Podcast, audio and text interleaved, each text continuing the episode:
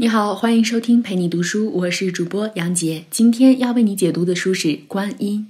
下面我们会用大概十分钟的时间，简单的介绍一下这本书。本书作者是国际知名佛学专家于军芳。在中国传统中，虽然有很多神仙活跃在宗教世界里，但是若论接受程度来说，观音菩萨应该就是最普通的信仰。信仰观音菩萨已经不是一个宗教问题，而成为了一个社会现象。观音的这种文化共识是怎么形成的？观音为什么这么盛行？接下来，我们就通过两个部分的解析来找到答案。第一部分，回到佛教经典，去看看观音菩萨的本来面目；第二部分，观音菩萨本身的特点。第一部分，佛教经典对观音的描绘。佛教依照拯救世人的根本目的不同，大致可以分为小乘佛教和大乘佛教。佛法就像小船一样，小乘意味着这个船比较小，所以它追求的是个人的解脱和成佛，修行的最高境界是阿罗汉。而大乘佛教追求普度众生，菩萨就是大乘佛教普遍信仰的对象。大乘佛教中有很多菩萨，比如我们熟悉的文殊菩萨、普贤菩萨。弥勒菩萨等等，分别代表不同的内容。其中最为广大信众接受、成为普及全球的信仰，只有观音菩萨。观音菩萨的“观音”是由梵文翻译过来的，意思是观世间音生者。在佛教中，观音是充满慈悲的救助者，任何人只要向他求救，他就会立刻现身，把人从苦难中拯救出来。在较早的提到观音菩萨的《法华经》里，观音能够拯救世人免于七种危难。观音菩萨还能够保佑人脱贫、嗔、痴三种毒害。更有趣的是，《法华经》中记载的观音还能够让不能生育的妇女生儿育女。在这些描述中，我们已经可以看出观音中国化之后的各种形象元素了。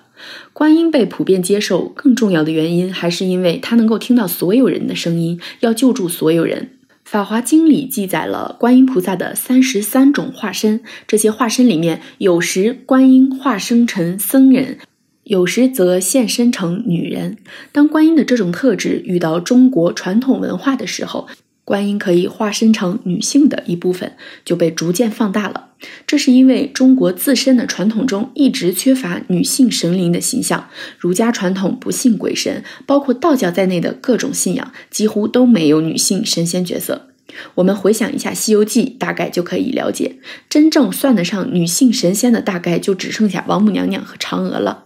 嫦娥是神话传说中的人物，基本上也没有过什么法力，不能满足人的愿望。王母娘娘是上古神话里掌管婚姻、保护妇女的女神，却始终有着各种的限制，让她在很多领域都没有办法现身。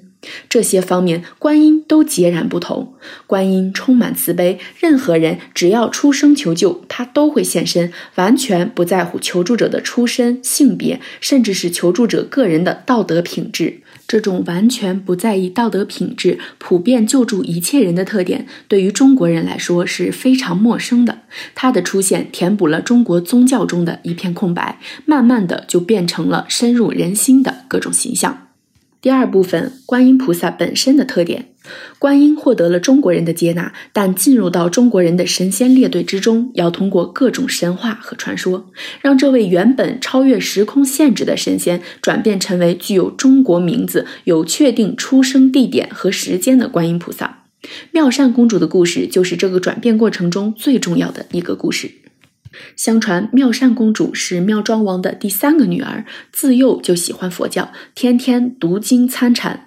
到了婚配年纪，不愿结婚，妙庄王因此大发雷霆，把她囚禁起来做苦工，然后又把她派往白雀寺接受更多的考验。没想到妙善一心向佛，非常坚定。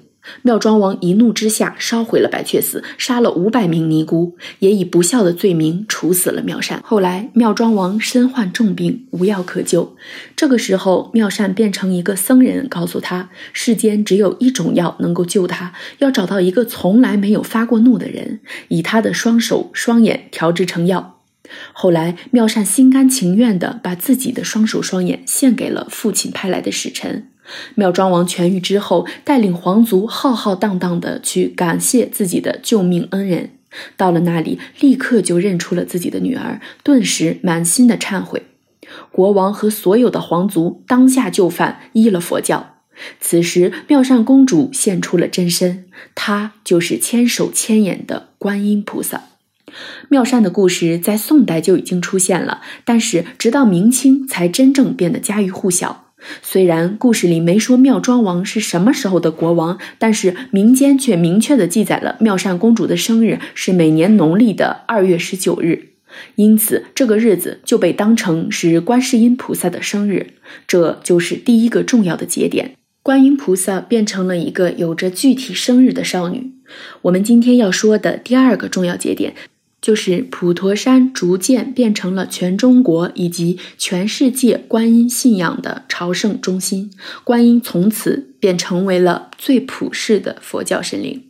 中国一共有所谓的三大道场，分别是山西五台山文殊菩萨的道场、四川峨眉山普贤菩萨的道场、浙江普陀山观音菩萨的道场。普陀山之所以能够成为观音菩萨的道场，是因为他宣称自己就是《化缘经》里面提到的普陀洛迦，也就是观音居住的海岛。普陀山之所以能在隋唐以后慢慢发展起来，成为观音信仰的中心，跟他所处的位置有着密切关系。普陀山正西方不远的地方就是宁波。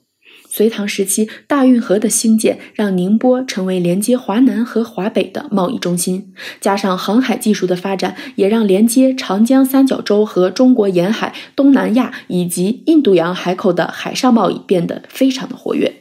宁波刚好处在这两大贸易航线的交汇点上。这样一来，距离宁波很近的普陀山虽然是一个小岛，但是却成为华南、华北以及中日海上贸易的必经之地。因此，明清时期普陀山变成全国的观音朝圣圣地的时候，同时也是一座重要的国际海运贸易港口。这种繁华使得普陀山被越来越多的人们所关注。与此同时，海上的航行总是充满危险。面对变化莫测的风浪，人们很容易就祈求观音的保佑。在这种祈求中，观音也就容易现身出来。这种普遍心理也被人用文字记录下来了。唐代以后，不断有人为普陀山撰写山志，描绘这个海岛的地形，里面就记录了大量观音菩萨现身的事迹。其中最有名的两个故事，一个发生在印度僧人身上。据说这个僧人来到普陀山前面的朝音洞面前，点燃了自己的十根手指。等到手指燃尽的时候，观音菩萨就在他面前现身了，并且赠给了他宝石。另一个故事则是一名日本僧人。这个僧人曾经到过五台山朝圣，得到了一尊观音雕像。他想把这尊雕像带回日本。等到他的船行驶到普陀山的时候，船的四周出现了莲花，把船团团围住，并且把船带到了朝音洞的面前。类似的故事还有很多。所有这些故事，无论是真是假，都在一次次的描绘和叙述中。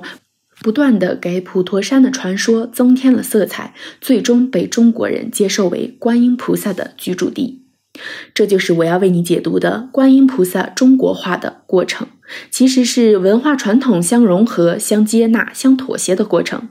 真正能够在中国存留下来、生根发芽的外来文化传统，都必须经历一番中国化的变化过程，满足中国人的内心需要。以上就是观音的主要内容，感谢关注陪你读书，欢迎点赞分享，同时可以打开旁边的小铃铛，陪你读书的更新会第一时间提醒你。我是主播杨杰，我们下期再会。